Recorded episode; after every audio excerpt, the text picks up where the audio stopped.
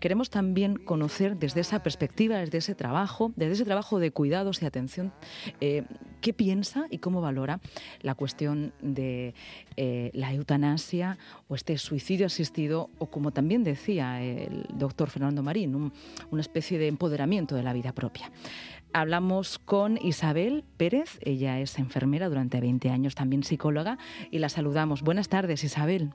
Hola, buenas tardes, Lucía. bienvenida, bienvenida. Pues queríamos conocer sobre todo desde tu perspectiva, ¿no? Eres una persona como muchas enfermeras y enfermeros que lleváis mucho tiempo trabajando y viendo cómo hay pacientes que están en unos estados, por así decirlo, irreversibles. Y queríamos que nos contaras, ¿no? Cómo son esas situaciones y también cómo lo vive la familia, cómo lo has vivido tú también como profesional.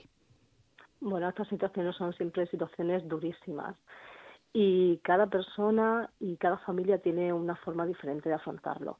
Pero en estas situaciones casi siempre está presente el, sufrimiento, el sufrimiento, el dolor, la desesperanza, el no saber muy bien cómo afrontar esa situación, porque mm, cuando una situación se ve que ya es irreversible, que no hay nada más, nada más que hacer por la vida y, y que es y, que es más que la vida no no avanza, sino que cada vez es peor, cada vez si uno sufre una enfermedad degenerativa la vida se va apagando poco a poco, son situaciones muy duras para la familia y para, para la persona que lo vive en primera instancia y para nosotros como agentes de cuidados también.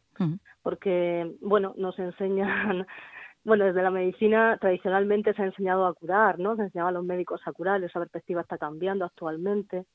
También se enseña a acompañar a, las personas en el proceso de, de, morir, de la muerte, de, de, de no ensañarse ¿no? Con, con, sus últimas etapas, eso se está haciendo pero a veces te quedas un poco, no sé, es una situación muy controvertida. No, no puedes terminar, tú estás prestando cuidados a esa persona, pero muchas veces no puedes acceder a sus pretensiones, evidentemente, porque a veces la gente ya no puede más, ya no quiere, no quiere seguir adelante.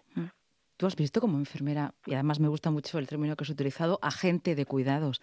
Has visto muchas veces que es que em, era frustrante, que ya no ni tú ni, ni, ni siquiera la propia persona a la que estabas mm. asistiendo quería seguir. Sí, sí, sí. Y además son veces que no se te olvidan, lo he visto algunas veces y se te quedan marcadas. Porque tú estás haciendo tu trabajo, estás haciendo todo lo que puedes, pero eso no es suficiente. Y la persona lo sabe a veces se atreve a pedirte más, otras veces no, pero tú sabes que no, te puedes extralimitar en tu trabajo, evidentemente. Eh, y los familiares, es importante también como, porque nos olvidamos ¿no? de, de, las personas que están alrededor de las personas, ¿no? Las personas no somos solicistas, no somos individuos totales, ¿no? Sino que eh, una persona, pues en estos estados, como tú decías también, de, de enfermedad y degradación, hay todo un vínculo familiar al lado que estás de alguna manera acompañando, pero también sufriendo ese proceso. Los familiares que, no sé, ¿cómo es la relación con ellos que te decían? La familia generalmente suele estar muy confusa, muy frustrada a veces, a veces muy rabiosos también y, y, en otra ocasión en estado de shock, que cada familia reacciona de una manera, pero no sabe muy bien cómo enfrentarse a ese proceso, porque están con, con su familiar, lo quieren, no quieren perderlo por un lado, pero por otro lado tampoco quieren que siga sufriendo. Más que cuando esa persona expresa que ya no puede más y que no quiere seguir adelante. En algunas situaciones se habla de que los cuidados paliativos son, son la situación. Yo no sé si tú has trabajado en paliativos o no, pero bueno, sí quería que me hablaras un poco de los paliativos.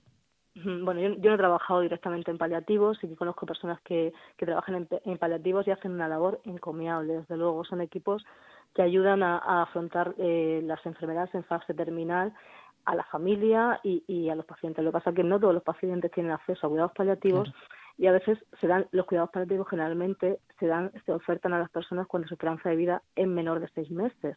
Entonces, si estamos ante un proceso de una enfermedad neurodegenerativa que tiene una expectativa eh, mayor, no no siempre se pueden ofertar esos cuidados paliativos. Entonces, ahí hay una especie de vacío de que no siempre llega, no siempre llega. Desde luego, los profesionales que trabajan en, paliativos hacen una magnífica labor de acompañamiento, de tratamiento a la familia y a, y a, la, persona afectada, desde luego. Mm. Estoy pensando mucho en enfermeros y enfermeras, ya no solamente de paliativos, sino, bueno, paliativos son meses, pero lo que mm. nos decías, hay enfermedades degenerativas que pueden durar años, ¿no? Sí. Y estáis atendiendo años a personas con una situación irreversible. Sí, sí. Lo que pasa es que, la atención no siempre se hace en los centros sanitarios. Eh, los centros sanitarios generalmente cuando son enfermedades neurodegenerativas, estas personas van cuando tienen un brote, una crisis o una recaída en su estado basal, ¿no? Que, poco a poco se va va empeorando, va cuando hay otra complicación. Eh, y ahí se les da una asistencia sanitaria. Que, que, por supuesto que se trata de forma holística todo lo que está pasando a esa persona, pero sobre todo se trata del proceso agudo, de la complicación que ha habido, ¿vale? En, la enfermedad de esa persona. El problema es que luego esas personas se van y se van a sus casas y se van con sus familias y, y bueno, y ahí están. Se quedan desasistidas en ese sentido, más solas. ¿no? En ese sentido se quedan más solas. No me atrevería a decir desasistidas, pero desde luego sí más solas. Bueno, con un proceso muy complicado. Me refiero a toda, a ver, me refería a desasistidas a, bueno, pues a esa atención y ese acompañamiento que sí que encuentran en otros centros, ¿no? Claro, de hecho a veces la, la familia sobre todo, porque por supuesto nadie quiere que ingresen a, un paciente, a un familiar en, en un hospital, por supuesto que nadie quiere, pero a veces cuando, cuando ingresan a tu familiar, ves que la familia descansa un poco. Y incluso a veces te lo dicen porque se encuentran más amparados, más seguros, más protegidos, porque, porque ellos tienen que lidiar con esa enfermedad cuando le van a alta en casa.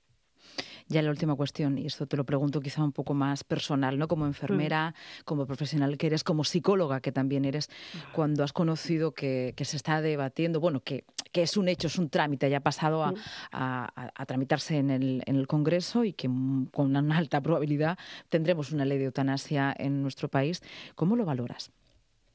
A mí me parece positivo. Creo que, esa, que era una ley que que estaba haciendo falta. Creo que es una ley que va también muy en consonancia, incluso puede ser complementaria a la ley de autonomía del paciente. Lo que pasa es que esta ley eh, se decide en, el proceso de muerte, no en el proceso de vida, ¿no? Como podía estar dentro de que podía estar englobada la ley de autonomía del paciente, pero va un poco más allá, es, en el proceso de la propia muerte. Entonces yo creo que va a ser positivo. Creo que también va muy de la mano, como ha dicho el doctor anteriormente, del testamento vital entonces creo que, que esto estaba siendo, estaba siendo necesario y creo que va a ser positivo. Creo que las mm. personas tenemos derecho eh, a elegir cómo vivir y a cómo morir también. Y, bueno, y, y, que nos enseñan a cuidar, a cuidar en la vida, pero también tenemos que aprender a, cuidar en todo lo que conlleva este proceso de muerte. Pues Isabel Pérez Moya, muchísimas gracias por estar con nosotros en Onda Regional y con todos los oyentes. Hemos aprendido mucho de ti y contigo. Un abrazo. Muchísimas gracias. Gracias.